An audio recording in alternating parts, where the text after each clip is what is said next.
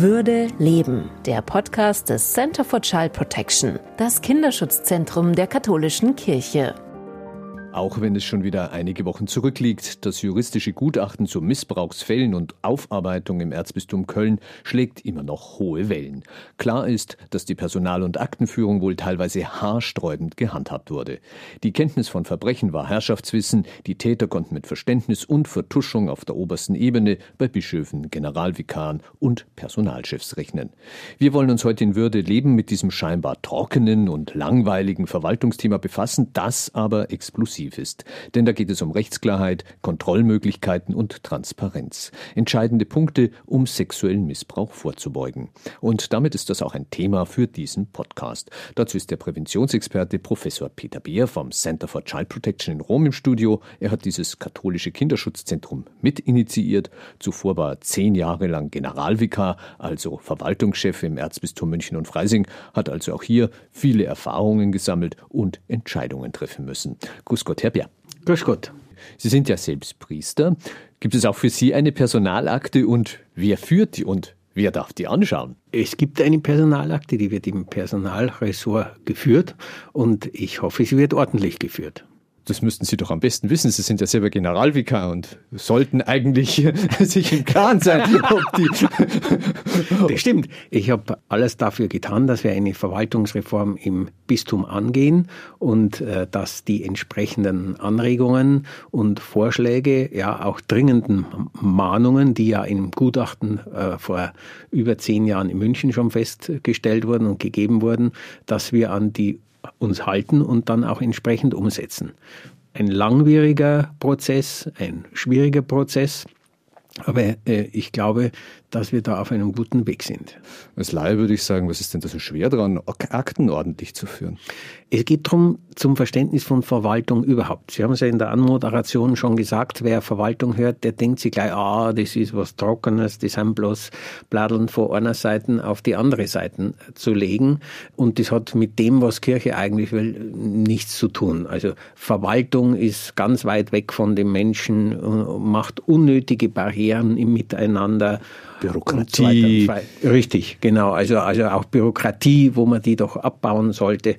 Das kann alles äh, schon richtig sein und da ist überall auch ein, ein, bisschen Wahrheit dabei, aber es gibt halt da auch noch eine andere Seite. Verwaltung garantiert Transparenz, man kann nachschauen, was ist passiert, äh, es garantiert Nachvollziehbarkeit, also warum ist etwas passiert, wer war wann wie involviert und es garantiert auch Gerechtigkeit, weil man nicht auf einem persönlichen momentanen Entscheidung heraus sagen kann, naja, dem weisen wir jetzt das zu oder der kriegt die Stelle, aber keiner weiß, äh, wer das entschieden hat, aus welchen Gründen und warum. Wenn die Akten sauber sind und gut geführt sind, wenn Verwaltung funktioniert, dann ist es ja wohl der Fall, dass man diese Dinge dann weiß. Also wenn ich Sie richtig verstehe, ist Verwaltung eine Grundlage für funktionierende Seelsorge auch. Ich gehe davon aus, in gewisser Weise ist jetzt vielleicht mag ein bisschen zugespitzt sein, aber in gewisser Weise kann Verwaltung auch an sich schon ein Bestandteil von Seelsorge sein, weil man eben damit anders kommunikabel ist, weil man sich anders präsentieren kann und anders mit den Leuten ins Gespräch kommen kann. Dunkle Flecken, Vertuschungen, Ungerechtigkeiten kann man damit verhindern helfen. Ich frage mich natürlich, warum hat das jahrzehntelang nicht geklappt? Wir haben, denke ich, lange auch ein Paradigma gehabt in unseren Ordinariaten, äh, die eben auch davon ausgingen, ja, Verwaltung ist nicht so wichtig und in Kirche, man kennt sich doch, man kennt sich vielleicht vom Studium her noch, man kennt sich vom pastoralen Ansatz her noch. Man hat auch keine klassische Verwaltungslehre, zumindest einige keine klassische Verwaltungslehre gemacht, also dass man die Grundkenntnisse auch wirklich locker beherrscht, so dass man da immer auch gesagt hat, ja, Jetzt, wir sind ja für die Menschen da, nicht für die Akten und hat dann dieses Thema äh, Verwaltung, denke ich, schon ein bisschen an den Rand gedrängt. So nach dem Motto, das ist die lästige Schmuddelecke, in die keiner gehen und keiner schauen will und sich auch nicht damit beschäftigen will. Auch nicht überlegt habe, vielleicht, wie kann man das äh, reformieren, wie kann man es praktikabel machen, wie kann man es auch auf den, äh, die Bedürfnisse zuschneiden, sondern eher gleich weg. Und das hat natürlich Folgen. Das klingt so, als hätte man da jahrzehntelang, hart gesagt, völlig unprofessionell gearbeitet. Aus verwaltungstechnischer Sicht schon. Aus seelsorgerischer Sicht kann man darüber streiten. Vielleicht mag das auch früher so äh, gegangen sein, äh, in dem Kontext, in dem Kirche damals gehandelt hat. Wenn man schaut, wie sehr sich die Verwaltung auf staatlicher und kommunaler Seite entwickelt hat, dann müssen wir gleichziehen. Wir müssen auf dem Stand der Zeit sein und wir müssen uns da weiterentwickeln. Auch in München haben ja Rechtsgutachter vor zehn Jahren da gewaltige Defizite, gewaltige Mängel festgestellt. Was hat denn das in der Diözese, in der Erzdiözese München und Freising dann auch ausgelöst? Das, ich vermute mal, für Sie war es ein Schock. Und welche Konsequenzen haben Sie daraus versucht zu ziehen? Wir sind ja gemeinsam in der Diözese im Ordinariat eine Verwaltungsreform angegangen. Aber natürlich, wenn man hört, welche Defizite da sind, ist das zunächst einmal ein großes Erschrecken. Natürlich fühlen sich da manche auch verletzt, weil sie sagen, ja, wir haben bisher ja auch was getan. Es ist ja nicht so, dass wir nur auf der faulen Haut rumgelegen sind und jetzt wirft man uns vor, wir hätten es nicht richtig gemacht. Da muss man auch mit diesen Verwundungen umgehen. Andere äh, sagen dann immer noch, das braucht es nicht. Da braucht es viel Überzeugungsarbeit, dass es aber dennoch notwendig ist, eine Reform anzugehen. Und natürlich bei einer so großen Diözese dauert es eine Zeit lang, bis äh, die Mitarbeiter, wir sprechen ja davon einigen hundert jetzt alleine im Ordinariat und man muss ja dann den Bogen auch bis in die Pfarreien ziehen. Das dauert einfach, bis diese Dinge sich durchsetzen, bis man überzeugt hat, bis es funktioniert, bis auch die notwendigen technischen Voraussetzungen da sind. Äh, das ist ein steiniger Weg und ich bin froh, dass trotz aller Schwierigkeiten, trotz aller auch Rückschläge, die es da immer wieder gegeben hat, dass man da trotzdem dabei geblieben ist. Ja, aber was haben Sie denn da konkret dann in die Wege geleitet? Das ist ja auch kein Geheimnis. Es waren zum Beispiel Personalakten, also im Privatbesitz dann sozusagen, ehemaliger Verantwortungsträger. Das verwundert einen dann schon. Das ist natürlich sehr speziell. Mehr möchte ich jetzt dazu nicht sagen. Aber zum Beispiel alleine das, wann muss man etwas in eine Akte hineinlegen? Was gehört da überhaupt hinein? Wann entstehen sogenannte Pflichtdokumente, also die man unbedingt in diese Akte einfügen muss? Welche Prozesse äh, im Verfahren innerhalb der Verwaltung liegen diesen Akten zugrunde oder den Dokumenten? Wann entsteht dieses Dokument, aufgrund welcher Entscheidungsprozesse, mit welchen Begründungen und, und, und. Das muss alles geklärt werden und das ist eben diese Schwierigkeit, dieses Zueinander und Miteinander, bis das funktioniert, äh, zu klären. Haben Sie manchmal Akten mit nach Hause genommen? Und wenn, wie ist das dann abgelaufen? Gab es dann wieder einen eigenen Verwaltungsvorgang dafür? Grundsätzlich mal sollten die Akten im Büro bleiben oder da, wo sie hingehören. Und wenn jemand Akten mitnehmen muss, aus welchen Gründen auch immer, weil es mit anderen Akten abgeglichen werden muss, dann muss das niedergelegt werden, wer hat wann was entnommen, wann hat es wieder zurückgebracht. So ganz einfache Dinge, dass auch Akten durchnummeriert sind mit Seitenzahlen, dass man sieht, ob was fehlt oder nicht. Und nicht einer beliebig, ah ja, das braucht man jetzt nicht mehr und rausnimmt oder einfach was hineinlegt, äh, weil es ihm aus der jetzigen Zeit günstiger erscheint, als das vielleicht vorher der Fall war. Das geht nicht. Sie haben einer Aktenmanipulation damit den Riegel vorgeschoben so weit, wie, so weit, wie, möglich, weil ich, was weiß ich, was jemandem einfallen kann, um zu manipulieren. Manipulieren kann man immer, aber man sollte es wenigstens so schwer machen wie möglich. Ja, aber das könnte jetzt keinem Verantwortungsträger mehr einfallen, ein unliebiges Dokument eines befreundeten Priesters aus der Personalakte verschwinden zu lassen, weil da fehlt dann einfach, was weiß ich, Seite 1, 2, 3 oder 4 oder 5. Sie sprechen jetzt an, ob das jemand einfällt na, ich gehe schon davon aus, dass das auch in, jetzt und auch in Zukunft jemandem einfallen wird, jemandem einen Gefallen zu tun. Aber es kommt darauf an, erstens, dass man es so schwer wie möglich macht, dass er seinen äh, Einfall nicht umsetzen kann. Und das Zweite ist, an was man hauptsächlich arbeiten muss, dass die Einstellung und die Haltung der Personen, die es mit solchen Akten zu tun haben, für sich schon selber wissen, dass man das nicht tut, dass das moralisch nicht akzeptabel ist. Da geht es um konkrete Menschen. Jeder jeder Akt äh, und jeder Vorgang betrifft Menschen, hat Folgen für Menschen. Das muss jedem klar sein und dass man da möglichst sauber arbeiten muss, nach bestem Wissen und Gewissen, auch das muss jedem klar sein. Das heißt, dass auch Unbequemes in der Akte drin bleiben muss, um zum Beispiel, und da wären wir also ja bei unserem Präventionsthema, klar ist, dieser Mitarbeiter, dieser Priester hat sich dieser oder jener Auffälligkeit schuldig gemacht und da muss man aufpassen. Also es gilt einfach dieser eine wesentliche Grundsatz guter Aktenführung, dass der Akt das widerspiegelt, was in einer Sache vor sich geht. Und nicht irgendwie ein geschöntes Bild oder eine Fantasielandschaft da entfaltet wird, sondern es soll widerspiegeln, was ist passiert, mit wem, wann, warum und wie. Eine ordentliche Aktenführung ist Grundlage für eine gelingende Prävention, gerade auch also bei sexuellem Missbrauch oder Missbrauch allgemein. Absolut. Natürlich braucht man da die entsprechenden Grundlagen in dieser Akte, die es möglich macht, auch Personalführung verantwortungsvoll umzusetzen. Es geht ja darum, dass äh, diese Person auch noch weiter da ist, die schuldig geworden ist. Und es geht darum, äh, auch Personen, die vielleicht ähm, längere Haftstrafen abgesessen haben, muss auch klar sein, wo ist diese Person, für was kann sie eingesetzt werden oder nicht. Das muss nachvollziehbar sein. Es gibt bestimmte Grundsätze, auch was im staatlichen Recht vorgesehen ist, was in eine Personalakte kommt, wie lange das da drin bleibt und in welcher Form äh, das dann auch aufzubewahren ist. Aber grundsätzlich gilt, in einer Akte muss sich das widerspiegeln, was der Sachverhalt ist. Ich komme immer wieder darauf zurück, das ist so einleuchtend, das ist so sonnenklar, was Sie sagen. Aber es hat trotzdem jahrzehntelang nicht geklappt. Es gibt ja in fast jeder deutschen Diözese genug Fälle, wo vorbestrafte oder auffällige Priester versetzt wurden und dann aber wieder in der Jugendarbeit oder in der Arbeit mit Kindern eingesetzt wurden. Wie konnte denn das passieren? Also erstens einmal dieses, würde ich schon fast sagen, gestörte Verhältnis auf Seite von Kirchens zur Verwaltung über nicht unentscheidende Zeitläufte und auch in nicht unentscheidenden Personengruppen.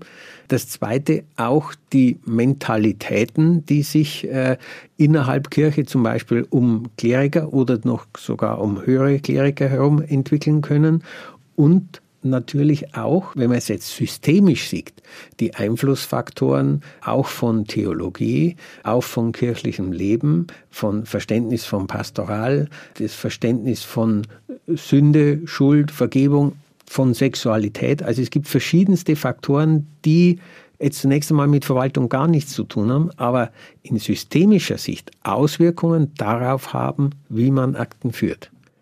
Also habe ich es richtig verstanden, dass wenn ein Priester sich eines Fehltritts schuldig macht, wenn man es mal so nennen will, ähm, dann ist das halt einmal ein Missgeschick, ändert aber nichts daran, dass er nach wie vor eine hervorgehobene Stellung innerhalb der Kirche genießen muss, weil er ja geweiht ist.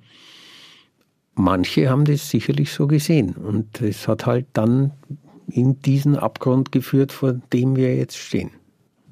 Wir wollten ja speziell auch auf das Kölner Gutachten eingehen. Brüder im Nebel hat Kardinal Meissner auf den Aktendeckel geschrieben, unter dem belastendes Material gegenüber Priestern lag.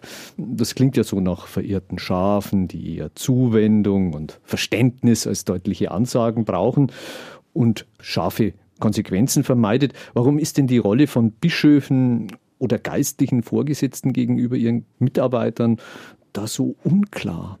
Also ich will mir jetzt auch weder auf Köln einschießen noch auf Bischöfe, aber vielleicht was das Thema Geistliche und Kleriker angeht, man darf nicht vergessen, man kennt sich ja nicht erst seitdem man im Ordinariat arbeitet oder in der Leitung der Diözese ist, man kennt sich ja oft schon seit Jahrzehnten teilweise noch aus der Gymnasialzeit, weil man vielleicht dasselbe kirchliche Internat besucht hat, dann gemeinsam im Priesterseminar war, gemeinsam studiert hat, vielleicht gemeinsam einen pastoralen Einsatz hatte in einer Pfarrei gemeinsam da wächst schon so eine gewisse Verbundenheit miteinander und Vertrautheit, die den nüchternen Blick und objektiven Blick aufeinander vielleicht auch verhindert und äh, vielleicht auch Abhängigkeiten schafft, weil jeder vom anderen was weiß, was der andere mehr oder weniger im stillen Kämmerlein lassen wollte, was auch Erpressbarkeit in gewissem Sinne schafft und was dann vielleicht auch zu diesen Grundsätzen führt, tust du mir nichts, tue ich dir nichts.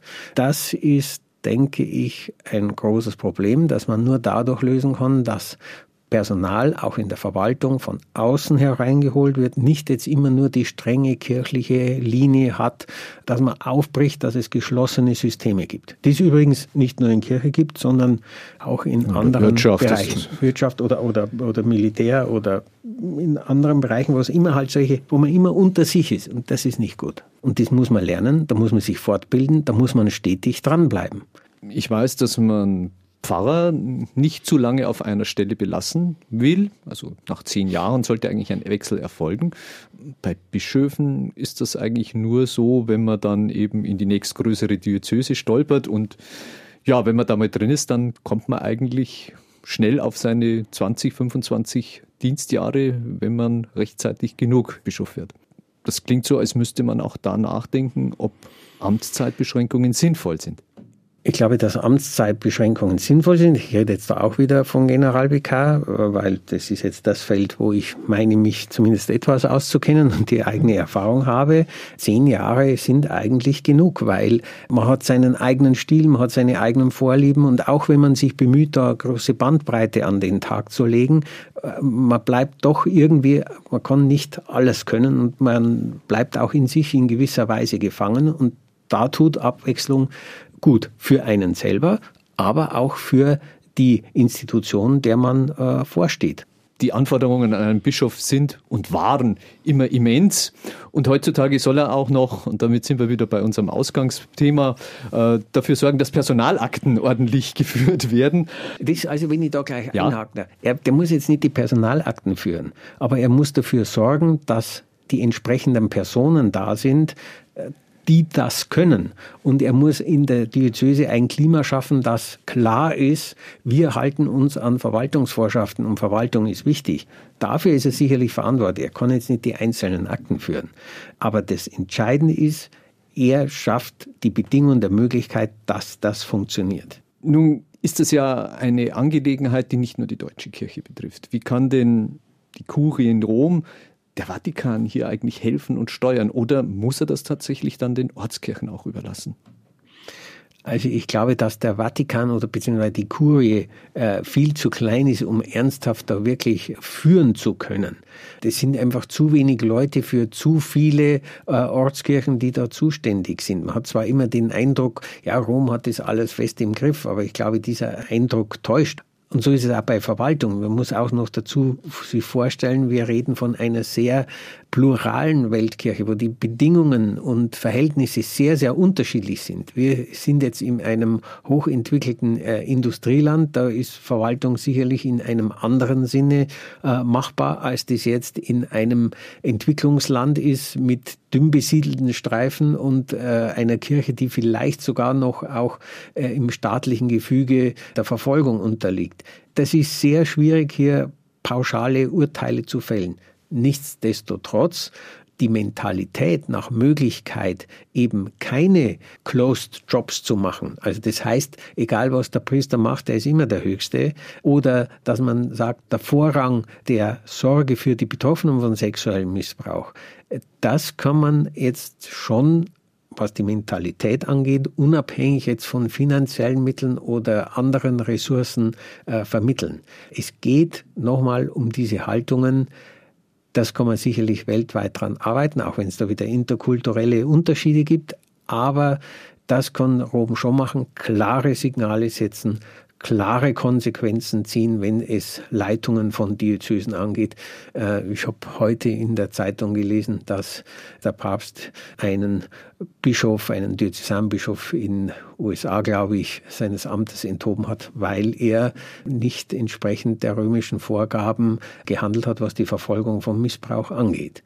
Ich stelle mir das aber jetzt trotzdem, Sie haben es angedeutet, mal vor. Ein Land in Afrika, in dem die Kirche auch massiven Verfolgungen ausgesetzt äh, ist. Und dann entdeckt der Bischof auf einmal unter den Leuten, unter meinen Priestern ist jemand, der sich solcher Taten schuldig macht.